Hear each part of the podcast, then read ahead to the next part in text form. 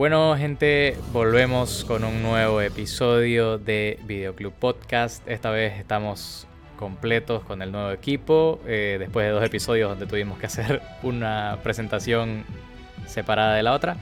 Estamos ahora con nuestras nuevas integrantes, Ani y Dani.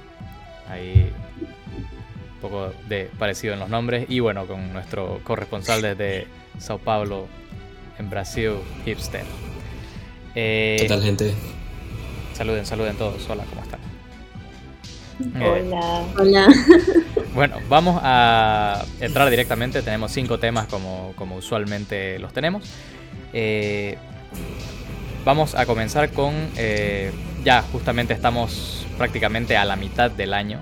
Entonces, como es costumbre en, en, en la página y en el podcast, vamos a hacer un repaso y tal vez un top 10 de las películas que creemos han sido las mejores en lo que va del año. Entonces vamos a entrar directamente.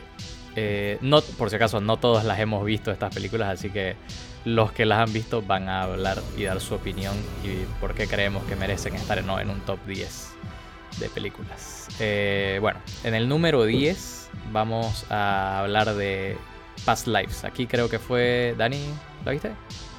Sí, es la, única. Sí, es la única que la vio en realidad, así que vamos a ver por qué, por qué cree Dani que, va, que debería estar Fast Lives en el, en el top 10. Bueno, primero pienso de que el tema que abarca eso de una, o sea, tu primer amor y cómo eso se te queda a través de tu vida. Creo que eso es un tema que mucha gente se puede relacionar y creo que por eso ha impactado tanto y es por eso que deja chicas especialmente haciendo TikToks de que antes de la película todas arregladas y después de la película están hechas bolsa porque realmente eh, como exploran el tema de una forma bastante sensible y, bastante genuina y incluso la exploración de ambos personajes, la distancia, también el tema de que un poco muestra la época de los 2000, que es un poco raro que y estamos haciendo más de eso, pero muestran, por ejemplo, el tema de cómo era con Skype. Y, o sea, son cosas, realmente muestra hartas cosas que el público se puede relacionar y que creo que por eso, o sea, al final te deja como pensando. No es una de esas películas confusas que te deja con un final abierto, etcétera, pero es más como ese sentimiento de lingering, o sea, que se queda ahí incluso después de que sales del cine, entonces creo que eso es algo que realmente impactó. Como el año pasado tuvimos After Sun, creo que se puede comparar ese mismo sentimiento con el que te deja After Sun. Alta comparación ahí. Bueno, aquí llega el próximo mes, no sé si en Bolivia irá a llegar a cine. Olvídalo. Difícil. No creo. bueno, eh... bueno, yo, yo sí la voy a poder ver. Bien por ustedes. Eh, en el número 9 tenemos algo eh, que creo que aquí sí, si no me equivoco, Hipster y yo sí la vimos. No sé si, si las chicas la llegaron a ver. Pero eh, A the Cabin es la película. Eh, la, bueno, es la, claro, la película más reciente de lo que fue en la película de Night. Night Shyamalan. Siempre me traba su nombre. Y eh, habla, comenzá, comenzá Hipster, a hablar de ella. Quiero, quiero ver. Bueno, a, mí, a mí me gusta bastante, de hecho, el cine de, de Night Shyamalan. Eh, ah, tiene sus excepciones, obviamente, pero creo que en general, la verdad, es un director que maneja muy bien lo que es los actores. Eh, me gusta cómo maneja siempre a sus actores, siempre saca cosas bastante interesantes. Eh, ya sea a Tony Collette, por ejemplo, en, El Sexto Sentido, ya sea a Bruce Willis en, Unbreakable. Y, en este caso, la verdad que igual hay un gran manejo de los actores. Eh, como se llama Dave Bautista, eh, es un muy buen actor que la verdad que está teniendo una muy buena carrera. Y, este es otro de, de sus papeles que la verdad lo hace bastante bien.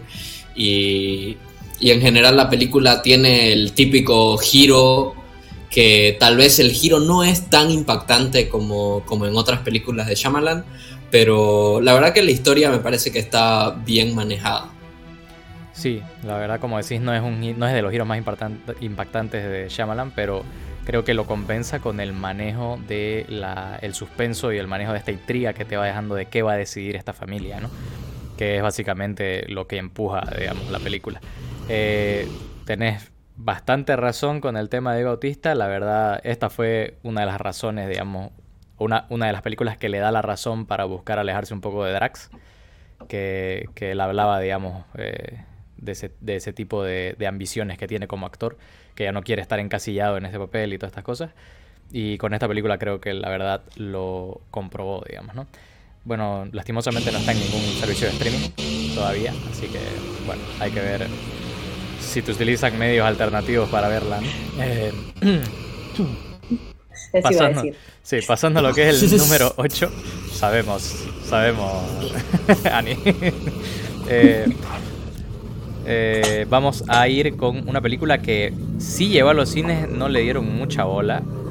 Y bueno, ahora ya está en, si no me equivoco, es Prime Video, que vendría a ser eh, Air, la historia de cómo Nike, de, mm, de ser una empresa que en su división de baloncesto no tenía mucho éxito, eh, logró reclutar al novato, que en ese momento era novato, Michael Jordan, y obviamente con colaboración con entre ellos dos sacan el probablemente el zapato más icónico de toda la historia, eh, el Air Jordan, ¿no?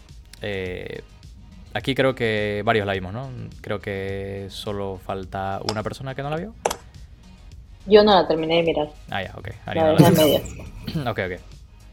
Pero bueno, eh, digamos, Ani, que, que perdón, Dani, ¿qué, qué te pareció Air? entretenida. No sé, no soy muy fan de Ben Affleck, me parece insufrible y Matt Damon menos, pero me pareció entretenida. Y lo que me pareció interesante es de que escogieron no mostrarle la cara a Michael Jordan y eso al parecer había sido un pedido especial de él cuando Ben le pidió hacer lo, o sea, los derechos de autor. Me pareció algo importante y bueno porque es como que te enfocas más en la historia del zapato, o sea, y en la persona también, pero la persona pasa a un segundo plano y no sé, eso me pareció interesante, pero el resto entretenida. Hipster. Vi que muchos estaban llamando a esta película eh, como una película para película de padres o, película de, de, avión, el tipo de películas que no sé, son, son entretenidas, pero tipo no pensás demasiado después de haberla visto. Eh, y sí estoy, estoy bastante de acuerdo. Es una historia interesante eh, que decís, ah, mira vos, así que así había, había pasado todo eso. Pero, pero no sé. Después, aparte de eso, no sé si tengo muchos más puntos positivos que destacarle. Eh, Viola Davis como siempre, hace un buen trabajo. Uno, uno se olvida de que, de que Viola Davis es, eh, o sea, de darle crédito a Viola Davis porque tipo está uno siempre acostumbrado a que dé un tremendo papel siempre. Así que, eh, por si acaso, Viola Davis la rompe como siempre.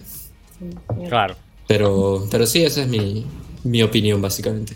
Sí, básicamente creo que estamos todos en línea, entonces es una película entretenida que cuenta una historia de bastante buena forma. Eh, la verdad, a mí me gustaron los diálogos. Eh, siento que está bien escrita porque nunca, nunca te encontrás con un diálogo, mm, eh, digamos, aburrido. Siempre supieron llevar bien el ritmo tanto de las conversaciones como de la película. Y obviamente las actuaciones. Para mí todo el cast hace un buen trabajo, la verdad. Yo no tengo problema con, con Matt Damon ni Ben Affleck, pero, pero sí, puedo entender por qué.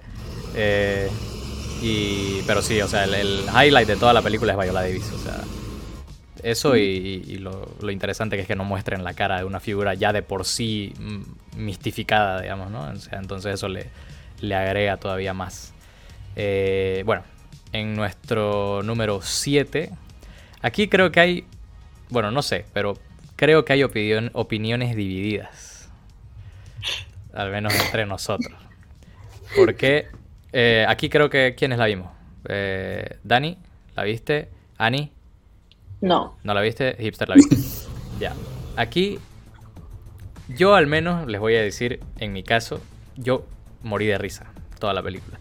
No es así una de las grandes últimas comedias que he visto, pero sí me hizo reír bastante y para lo que es, es el objetivo, ¿no? Eh, me parece interesante ver a Jennifer Lawrence en un papel así. Eh, creo que nos ha mostrado una nueva faceta que muchos decían, no, pero si ha hecho otra comedia en Don't Look Up, digamos, ¿no? Pero no es lo mismo que hacer una comedia subida de tono como esta, digamos, ¿no? Esta comedia es, me recordó mucho a todo, y todo el mundo ha hablado, y obviamente es lo primero que te salta, eh, te recuerda mucho a las comedias de los 2000, eh, tipo American Pie, eh, todas estas, o sea, Rápido y Fogoso, digamos, son ese tipo de, ese tipo de películas, así, comedias subidas de tono, digamos, ¿no? y es un humor que yo disfruto bastante, al menos, digamos, ¿no? Y, y esta película supieron manejarlo bastante bien, sí. Lo único que diría yo criticable y que en realidad es, creo que es lo que le baja bastante la calificación que yo le puedo dar a esta película, es que es muy poco original. Es a lo que ya hemos visto antes. Eh, y simplemente le pusieron el nombre de Jennifer Lawrence y esperaron que eso fue, así como que suficiente. Ah, que el, chico, o sea, sin, sin este chico, creo que esta película no funcionaba. Porque la verdad la vende bastante bien el papel de, de este niño así reñoñazo, digamos, que no, que no nada y que sus padres realmente tienen que tomar esa decisión, digamos, ¿no? Un perdedor con corazón de oro. Así es. Esa es la descripción justa para, este chico y lo hace bastante bien. Eh, Dani, eh, ¿qué te pareció a vos? Igual estoy de acuerdo con lo que dijiste y también que me pareció nostálgico el sentido del humor. Mm. Y no sé, el chico me parecía primo hermano de Timothy Chalamet. No sé si lo están haciendo en la fábrica, en más. No, todos los twins son, son Timothy Chalamet, basta. Pero es que decía, no sé, me recuerda a Timothy Chalamet. Entonces por eso me volví una fan del chico, pero me gustó. Y nunca, creo que nunca había visto una película de Jennifer Lawrence aparte de Don't Look Up, pero creo que era mi primera vez viéndola bueno, ya había visto American Gangster también, pero en un papel así. Y me gustó porque igual me reí, la pasé bomba. Sí. ¿Qué lo metió? Hipster, ¿qué tal? Sí, básicamente eso eh, me gustó. Me gustó bastante la experiencia de verla en el cine, porque creo que nunca llegué a ver una película, una comedia de este tipo en el cine. Eh, cuando estaban en su auge, eh, creo que no podíamos las entrar. veía simplemente. sí, yo era todavía muy chico para verlas en el cine, así que las llegaba a ver en, en DVD comprados a escondidas. Básicamente. Pero sí, la experiencia, la experiencia de ver a todas las, a toda la sala cagándose de risa porque un Kamba puso su puso su pene en una trampa china eh, es inolvidable. Así que, Comedia pura, hermano. Sí, es, cine. Pero sí, eh, eh, lo que dijeron es correcto. Es una película que no hubiera funcionado sin, sin el protagonista, sin el chico este. Y definitivamente no hubiera funcionado sin toda la chispa que le pone Jennifer Lawrence. Pensar que hay gente que no le cae Jennifer Lawrence. Pero bueno. Eh, ese es nuestro número 7. Vamos a pasar a nuestro número 8, al plomero italiano favorito de todos. Bueno, a no ser que ustedes tengan otro plomero favorito italiano, pero al menos el mío. Eh, la película de Mario, que creo que, no sé ustedes, pero yo lo veía venir. O sea, yo, yo siempre dije... La película. O sea, siempre dije que esta película iba a ser un éxito. No sé si decir que iba a ser buena, así. lo de que sea buena nunca lo aseguré, pero de que iba a ser un éxito, iba a ser un éxito. ¿Y ya cobraste tu cheque por la predicción que tuviste? Mínimo, de te tocó un cheque. No, nada, nada de nada. Pero lo que sí les puedo decir es que es, es fanservice total. Eh, la historia no es la gran cosa, pero al ser, o sea, todos, yo al menos y muchos amigos que conozco soñábamos con ver esta película, digamos, O sea, Mario es parte de la infancia de puta, el 80% de la gente, creo. Y, realmente es algo súper reconocible y por lo menos te iba a dar la curiosidad de ir a verla. Entonces, creo que hicieron un trabajo decente. No me. No, no, no decente, pero sí, o sea, bueno, de bueno para arriba. Y, la verdad disfruté bastante esta película. No, no esperaba disfrutarla tanto, la verdad. Sí la disfruté. Eh, tiene sus fallos, obviamente, sobre todo, sobre todo el tema de la historia. Eh, pero creo que logra su cometido, eh, traslada bien el videojuego al... Podría haberlo hecho mejor, pero lo traslada bien del videojuego a la pantalla grande. Y yo quedé bastante satisfecho, la verdad. Hipster, ¿vos qué pensaste, Mario? A mí me gustó. O sea, yo no soy para nada una opinión imparcial. Yo, eh, aparte de que, de que crecí con los juegos de, de Mario, eh, el Mario 64 es de, mis juegos favoritos de todos los tiempos. Eh, sigo jugando bastante juegos de Mario. hace no mucho me pasé todo el, el Mario Odyssey. Creo que hay una Switch atrás tuyo. O sea, así que... no. Pero... no, pero... Así que entendí todas las referencias. La verdad que la película está hecha para personas como yo, justamente. Y, justamente por eso me gustó bastante.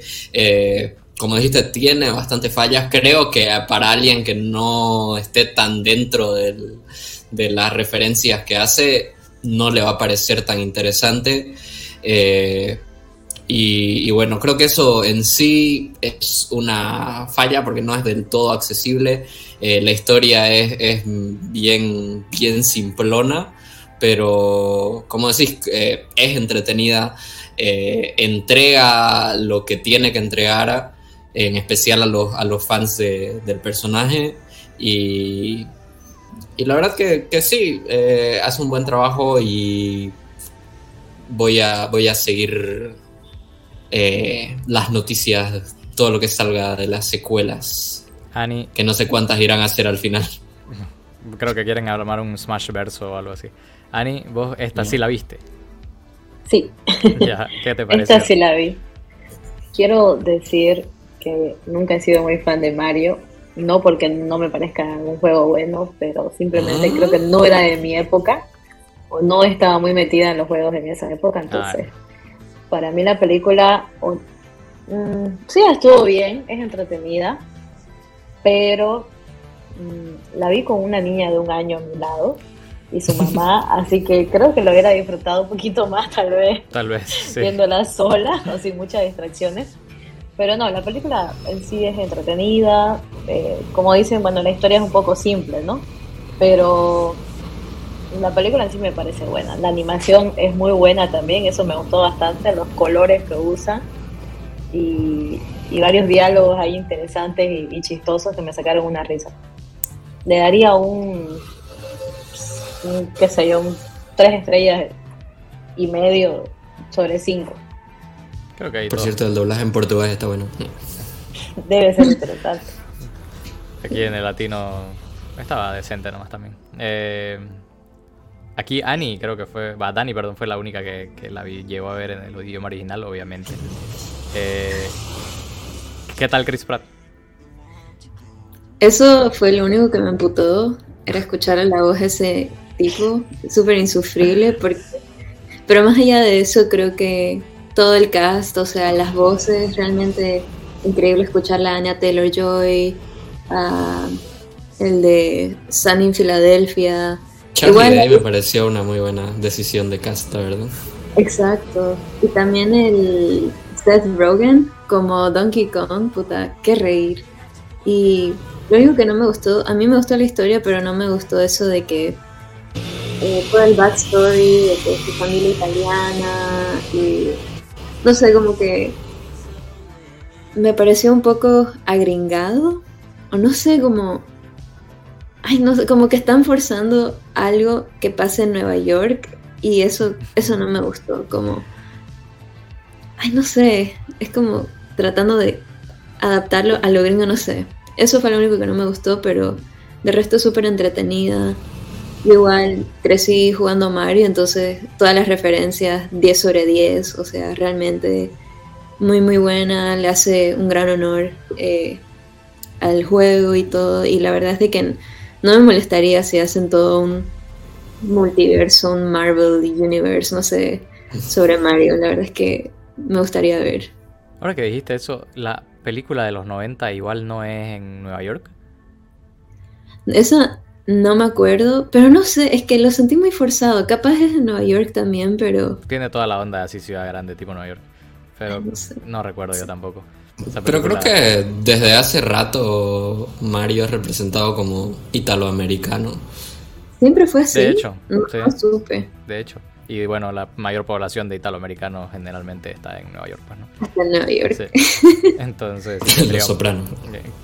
Ah, bueno, Los Sopranos en Nueva Jersey. Sí, pero está al lado, así que. Así es. Bueno, eh, pasando a nuestro número 5, aquí creo que eh, no es una película que hayamos visto todos, pero eh, creo que los que la hemos visto compartimos la opinión de que es bastante buena. Eh, vos y yo la vimos, eh, Dani, Ani. La vi a medias, para variar.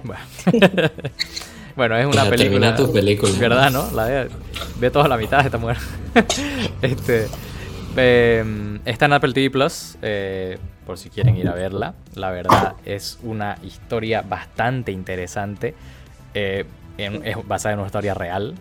Eh, que uno podría decir, no, la están exagerando, pero eh, por lo que hemos leído, la verdad se dice que está bastante bien contada, digamos, ¿no? Obviamente hay ciertas escenas donde que persecuciones de autos y estas cosas donde sí puede exagerarse.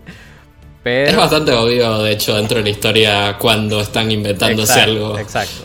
Hay algunas cosas, pero fuera de, esas, obviamente, exageraciones hollywoodescas, eh, hay una historia que está contada de la forma más cercana a la realidad posible y que realmente uno, uno se, Yo al menos me puse a pensar y fue así como que, pero a ver, qué, qué, qué locura todo lo que pasó este tipo para sacar un juego de la Unión Soviética, digamos. Eh, vos, hipster, ¿qué pensaste de, de Tetris? No, o sea, ¿quién iba a pensar que iba a salir un gran thriller de espionaje internacional acerca de cómo Tetris llegó al Game Boy. Así es. Eh, La verdad eh, es una historia bastante interesante. Es el tipo de historias que realmente eh, merecen ser contadas en, el formato de una película. El, tipo de historias que escuchás y decís, wow, es, es algo increíble y, la verdad que está bastante bien adaptada. Eh, Taron Egerton hace un excelente trabajo, es otro de, mis, de mis actores favoritos. Eh, y no hay, creo que no hay un solo papel que, no me guste de él. Así que, no, la verdad que maneja bastante bien. Hay elementos que se sienten un poco pesados eh, con respecto a su edición. como que mete elementos de videojuegos y ya como que es interesante hasta que, hasta que se vuelve un poco hartante. Pero, pero aparte de eso, creo que es una bastante buena película. Así es. Ani, ¿hasta dónde la viste? ¿Qué te estaba pareciendo? Me gustó bastante. Así como decía Hipster. Bueno, yo no la terminé de ver, entonces no fue hartante para mí.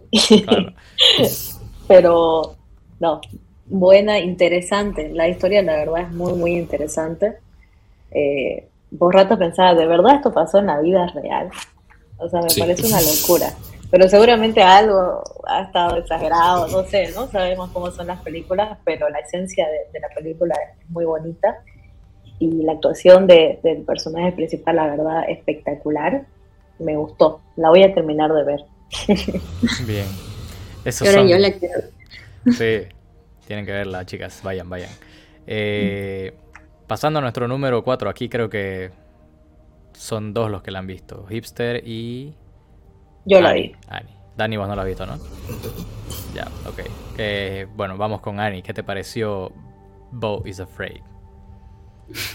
Quiero comenzar diciendo que la última media hora la vi en velocidad 2. Porque quería que acabe de una vez. Quería terminarla de una vez. es bastante larga.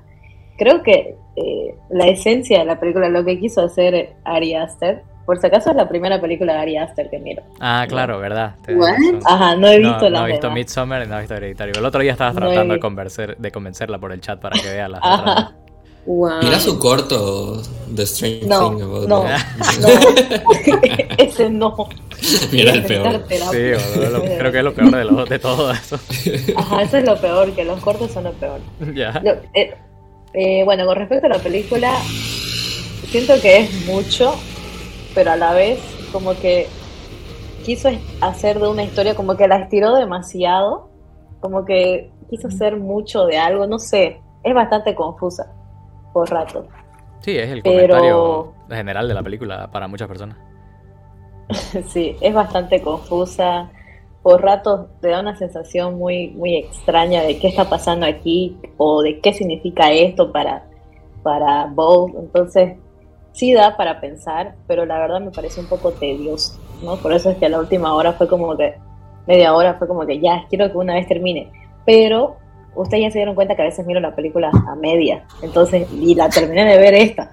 Entonces, a pesar de ser un poco tediosa y confusa, eh, es interesante, ¿no? Es interesante. Así que yo la recomendaría. Te agarró lo suficiente como para terminar de verla. Ajá, medio obligada, pero la terminé de ver. Ok. interesante, la recomiendo. Dale, pero eh, por el otro lado creo que tenemos la opinión eh, contraria, digamos, ¿no? de hipster. Ahí creo que vos estás del lado re positivo de esta película. Bueno, o sea, la mayor parte de lo que dijo Annie es verdad, pero también es totalmente mi nicho de película. Eh, me gustan las películas sofocantes, las películas raras y, crípticas que, no sé, o sea, a mí me encanta, por ejemplo, el cine de, Charlie Kaufman, que es este tipo de películas bien raras, eh, que, no sabes qué está pasando y, y, como que tratas de hacerle sentido mientras la estás viendo y, es difícil, pero no sé, me gusta mucho, la verdad que Ari Aster eh, ya, ya es un director consagrado. Eh, ya en su tercera película, la verdad que se nota que ha cambiado bastante eh, su approach eh, y medio que escuché que quiere meterle un poco más a, este tipo de, películas, un poco más al humor negro y, ese tipo de cosas. Y, me gusta, la verdad que hay mucho de las otras películas de Ari Aster aquí, pero también hay muchas cosas nuevas que me gusta que esté experimentando. Y, bueno, Joaquín Phoenix. ¿Qué, se puede decir de Joaquín Phoenix? Es Joaquín Phoenix. sí. Apoyo. Buenas. Bueno, nos tocará ir a verla, Dani. Eh, pasando a nuestro número 3 y ya entrando a un top 3, creo que es el top 3 más blockbuster que, pudimos haber armado. Pero tenemos eh, Guardianes de la Galaxia 3. Eh, aquí, bueno, el anterior episodio del podcast le dedicamos un tema a esta, película, así que creo que vamos a tratar de hacerlo lo más eh, rápido posible, al menos con esta película. La despedida de James Gunn del MCU tenía que ser por todo lo alto y lo fue. la historia de Rocket es, la verdad, lo mejor al mejor, creo que a lo, narrativamente a lo mejor a lo que se pudieron haber agarrado. Eh, y obviamente hablamos de los cierres de cada personaje, creo que lo hicieron bastante bien para todos. Eh, y bueno, la última vez que vemos esta interacción del equipo junta, así que creo que fue una despedida bastante merecida para todos. Por mi parte, o sea, merecido estar en un top 3. Eh, hipster, ¿vos qué pensás? Sí, la verdad que yo que ya estoy un poco divorciado de, del MCU, la verdad que eh, en general ya e, estoy un poco atediado de todo el, género últimamente. Pero sí, James Gunn hasta ahora no me ha decepcionado. Eh, es un director que sabe manejar tanto comedia como drama y sabe cómo equilibrarlo bastante bien. Y, la verdad que también se nota mucho que le tiene cariño a estos personajes y, cerró su historia de una muy buena manera. Eh, en, general el, cast hizo un muy buen trabajo, incluso, no sé, personajes que no destacaban tanto por su, no sé, eh, camino emocional en la saga, como Drax, por ejemplo, que era básicamente el, el, comedic relief. Eh, tiene un, camino, o sea, tiene como un final en su, en su trayectoria dentro de la saga. Y, bueno, algo de, de lo buen actor que es Dave Bautista, como estábamos diciendo, se puede ver en esta película. Y, en general, la verdad que igual me pareció una buena decisión medio que quitarle el foco a, Peter Quill y, dársela al resto de los guardianes. Bien. Da, Annie, vos la viste, creo, ¿no? Sí, definitivamente eh, de las mejores películas que vi este año. Eh, muy conlleva mucha emoción el mirar esta película y la recomiendo bastante, la verdad. Si no la vieron hasta ahorita, que no creo que... Yo creo que muy pocas personas no vieron esta película, porque fue un boom cuando salió. Tal vez los que ya están hartos de las películas de Marvel. Yo era una de esas. Como ha pasado con mucho. Sí, me pasó lo mismo. Estaba igual que vos, pero esta, creo que esta película está salvando a Marvel, la verdad. Al menos le ha, le ha dado un poco más de aire al MCU, la verdad. Sí, definitivamente. Eh, Dani, creo que vos dijiste que no lo habías visto el anterior episodio, ¿no? No, pero me acuerdo que habías comentado el tema de la crueldad animal que hay en la, en la, película y eso es lo que creo que me llama la atención, pero también es lo por lo que no quisiera verlo, pero para que de todas las Marvel, esa es la que más me llama la atención, así que estén pendientes a mi review en Letterboxd. Perfecto. Arroba serotonena. Vamos a dejar igual los links a todos los, todos los Letterboxd abajo. Eh, vamos entonces con nuestro número 2, que aquí la verdad es una franquicia que se ganó mi corazón poco a poco. Eh, John Wick 4. Ni eh, tampoco a poco, desde la primera ya. sí, la verdad, desde la primera. Eh, pero fue, fue, creo, con cada, es de esas franquicias que con cada película, tal vez, a pesar de que tenía sus errores, cada película, cada película te va generando más amor por la franquicia, al menos en mi caso. claro que en la tercera ya fue así como que ya, pues, pero acá en la una vez, ¿no? Pero sí, sí, en esta película creo que te dan un cierre satisfactorio para la historia de John Wick, a pesar de que se habla de que va a haber una quinta. Eh, no está confirmado, sí, Sí, el mismo Chad Stahelski dijo que no, que no saben todavía. Eh, ¿Por qué? no, tendría sentido. Pero bueno, eh, creo que esta franquicia y Misión Imposible han sido las que le han dado nueva vida al género de acción. pero acción bien filmada, ¿no? O sea, pasamos de, de Taken, de esa escena en Taken 3 creo que, donde son 50 cortes para que Liam Neeson salte una barda, eh, a, tener una escena de acción filmada con una toma abierta donde puedes ver todo lo que está pasando, no tener shaky cam, que eso es lo peor cuando estás grabando una pelea. Eh, o sea, son escenas de acción grabadas de forma buena donde tenés una clara percepción de todo lo que está pasando. Keanu Reeves, este fue el papel que salvó su carrera, creo, por segunda vez. Eh, o sea, muchas cosas positivas de esta franquicia, eh, al menos para mí. Y la verdad, como dije, creo que es un cierre bueno para el personaje. Eh, vamos a ver si no la hacen una gran Toy Story 4 y terminan de tal vez manchar un poco el legado. Pero bueno, eh, ¿vos qué pensás, hipster? No sé si las, las chicas la vieron, esta película. No, no. Ok, hipster, ¿qué pensás de John Wick 4? No, bueno, básicamente todo lo que dijiste es una saga que salvó el género de acción, que estaba en un lugar bastante estancado y, y la verdad que la saga John Wick llegó para hacer cosas diferentes y, sí, la verdad que cada película como que sube, subía las expectativas en lo que, de lo que se podía hacer en una película de acción y en lo que es un héroe que al parecer es inmortal hasta, hasta el final. Aparentemente sigue siendo inmortal, pero no sabemos todavía si. Bueno, sí, sí, si lo reviven. La verdad que voy a cambiar mi calificación de esta película si, lo reviven. La verdad que pero, pues, pero sí, la... Uh. ¿Qué? Con eh, spoilers. digo, digo. Eh, es que no sabemos, es un final abierto. Pero bueno. si reviven la franquicia. Claro. bueno. Pero, pero no, sí, la verdad que es una muy buena película y Keanu Reeves eh, no es el mejor actor del mundo, pero. Era el mejor para este papel. John Wick es un muy buen personaje. Exacto. Para él. Así es.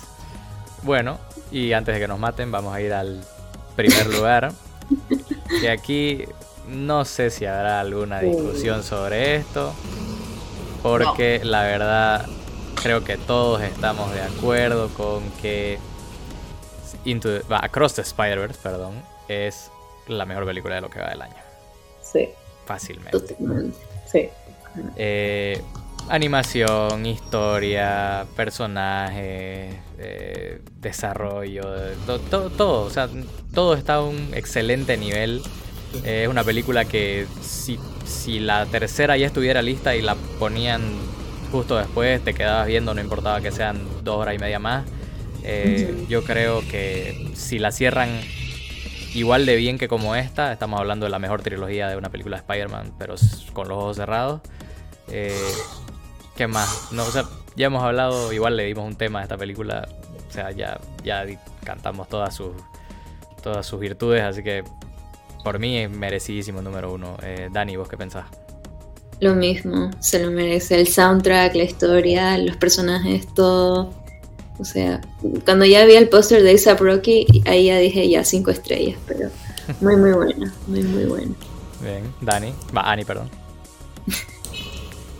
Eh, igual concuerdo con ustedes, de las mejores películas que eh, creo, me animo a decir que es la mejor que he visto de este año hasta, hasta esta fecha.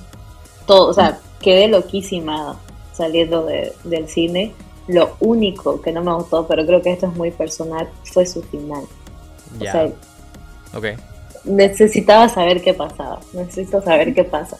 Pero ese momento, no esperar uno o dos años, pero la película en sí es un espectáculo, un show, tanto para niños como para grandes. Y mm. la volvería a mirar, la verdad. Y pensar que la iba a ver en mi casa. No, esa película es para mirar en el cine. Correcto. Y mejor si es en idioma original. Correcto, sobre todo. Eh, pensar que en teoría tenemos un... está a un año, aunque hay rumores de que se va a atrasar y todas estas cosas, pero en teoría la fecha de estreno está en 2024. Así que vamos en marzo, ¿no? Algo por marzo ahí. creo que es exactamente un año después, así que puede ser junio. Pues ah, Pero, pero va, va por ahí. Eh, y bueno, hipster, que, que para cerrar, ¿qué puedes decir de, de Spider. Bueno, primeramente, no, sin importar cuántas ganas tenga de, ver la continuación, eh, no me importaría esperar eh, más tiempo porque sí he visto eh, los reclamos que ha habido acerca de las condiciones que han tenido los animadores. Así que si les necesitan más tiempo para terminarla, no quiero presionarlos para nada y no, me gustaría que el estudio los presione demasiado. Eh, bueno, dicho eso, eh, no, la película es, totalmente un, espectáculo visual, eh, la historia es impresionante, sentí creo que todas las emociones posibles en el cine, reí, lloré, me emocioné, se me erizaron los pelos eh, la verdad que es, tanto a nivel visual como, a nivel narrativo una de las mejores películas que ha tenido Spider-Man hasta ahora. Correcto. Todos estamos de acuerdo con eso. Y bueno, ustedes qué piensan, pueden desearnos, eh, pueden dejarnos cualquier comentario sobre el top 10 de, que acabamos de repasar y vamos directo al segundo tema.